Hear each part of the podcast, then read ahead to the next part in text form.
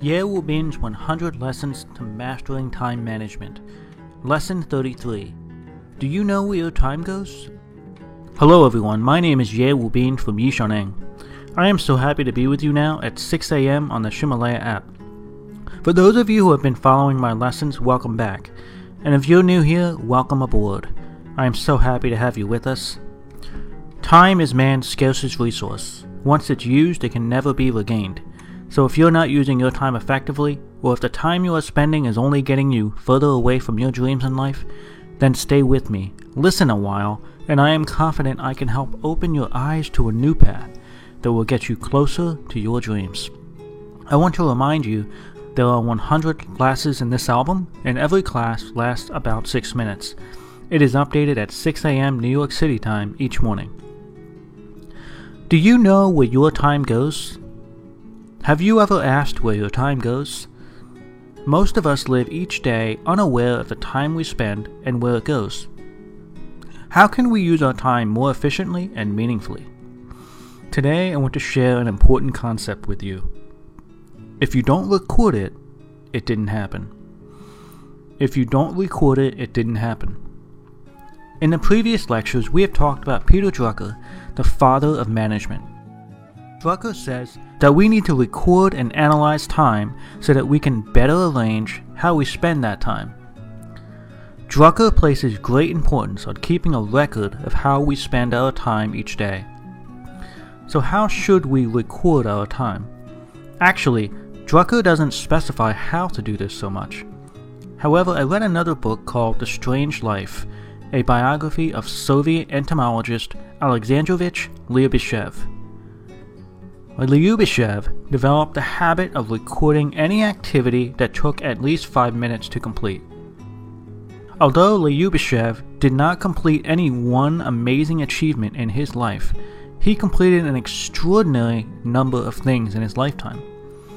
Lyubimov studied insects all his life and wrote more than 70 books, which in itself is extraordinary.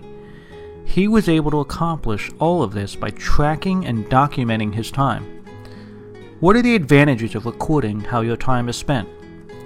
Over the past four years, I have recorded more than 99% of the time I spend each month.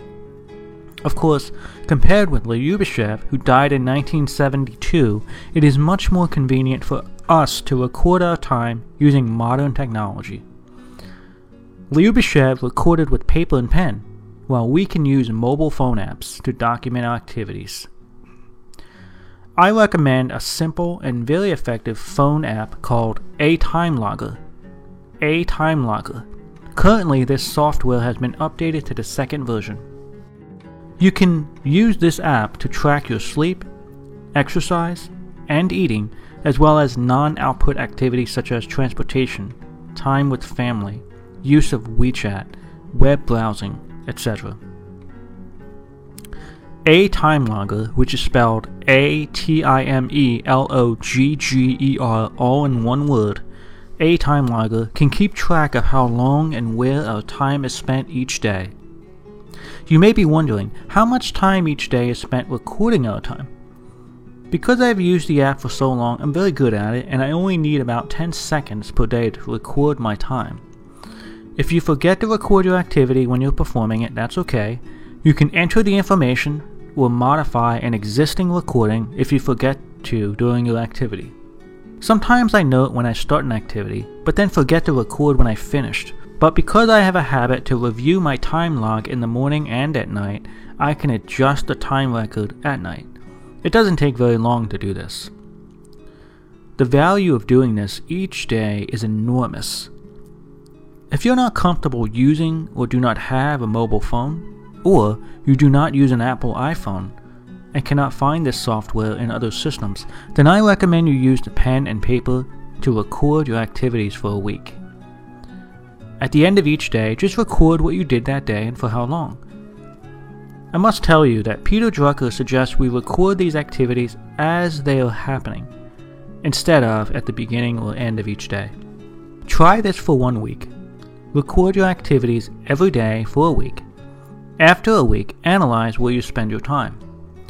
Many students of our Yishaneng class begin to record their time after they finish their classes, and soon they find that most of their time has been wasted. Here is the eye opening revelation. Most who analyze their time find that they can delegate 80% of the things they do to others or to automation. Only 20% of what you do really needs to be performed personally by you. It is from these observations that Drucker began to champion the 80 20 Pareto principle. So, are you willing to start recording your own time? Try it for a week. I am sure you'll begin to see just how valuable it is. These audio lessons are translated by Yishoneng's partner Cece and then recorded by her husband Justin. I wish you great success today. See you tomorrow.